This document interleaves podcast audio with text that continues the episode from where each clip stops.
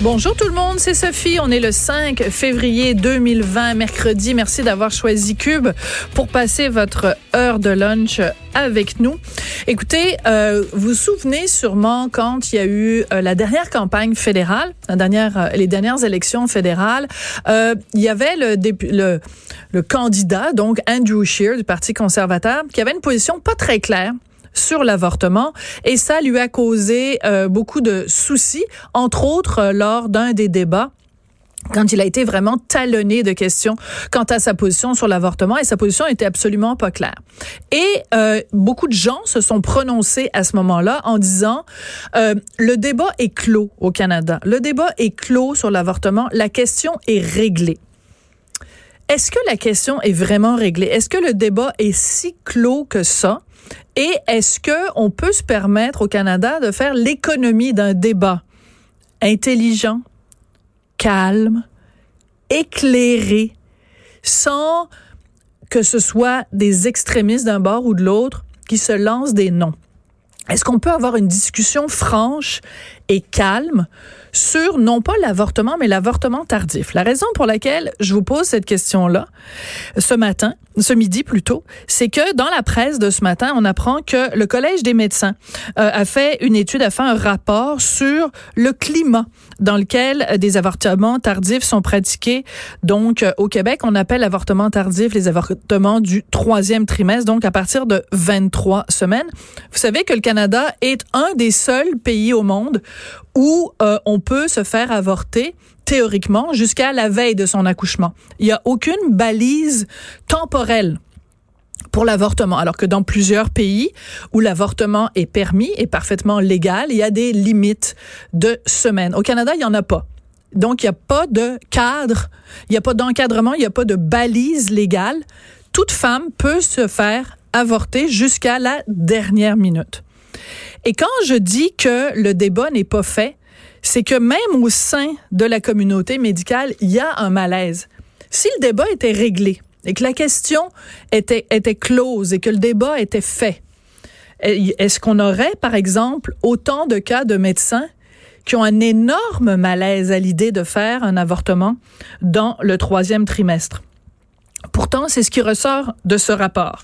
Bon, évidemment, je vous parlerai pas des extrémistes parce que c'est pas de ça qu'on parle. Des gens, des médecins qui font l'objet de menaces, qui font l'objet de menaces de mort, leur sécurité est remise en question, ils refusent de témoigner à visage découvert. On dit même pas dans quel hôpital québécois ces avortements tardifs ont lieu. Là, il s'agit bien sûr de gens qui sont craqués, qui sont de toute façon à la base contre l'avortement.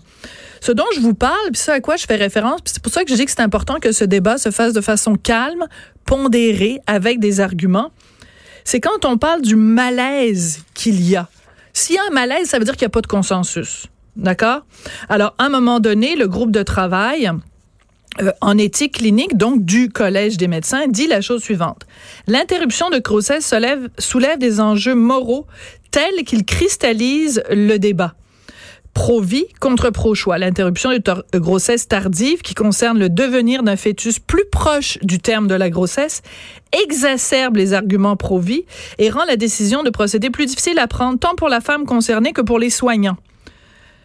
Donc, on est d'accord que ça, crée un malaise. Même au sein du personnel soignant, il y a une réflexion qui n'est pas encore aboutie.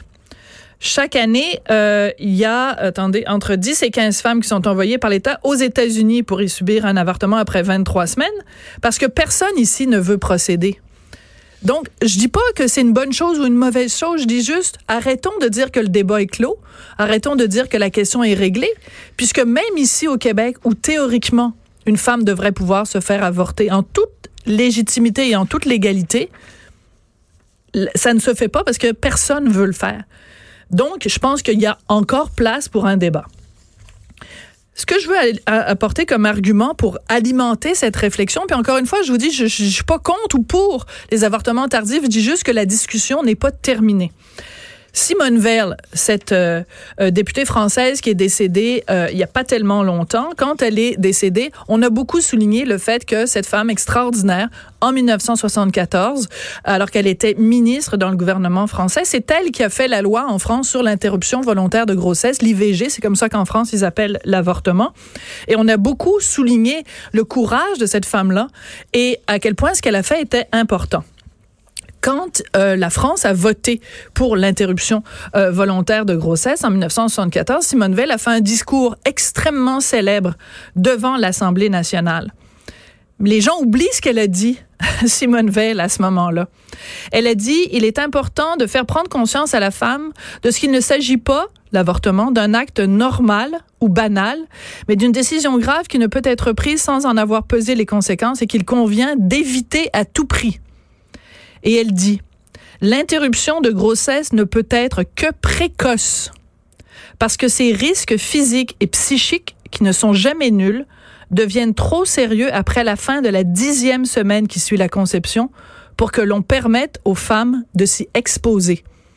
Alors cette femme, Simone Veil, dont on saluait le courage, dont on salue l'importance qu'elle a eue pour la libération de la femme en France, elle-même en 1974, et c'est la raison pour laquelle en France on peut pas se faire avorter après 12 semaines, elle dit ça devient trop sérieux après la dixième semaine. Donc, je dis juste, est-ce qu'on peut, s'il vous plaît, au Canada, sans se lancer des noms, sans crier, sans mettre des bombes devant les cliniques où on fait des avortements, sans s'en prendre aux médecins, sans faire de menaces de mort, sans crier calmement, est-ce qu'on peut, s'il vous plaît, avoir ce débat moral, ce débat-là sur le malaise que certaines personnes ont, et elles sont plus nombreuses qu'on le pense, ce malaise qu'on a avec les avortements tardifs. Quand je vois des gens qui disent, oh, le débat est clos, la question est réglée, je pousse un grand, ben voyons donc.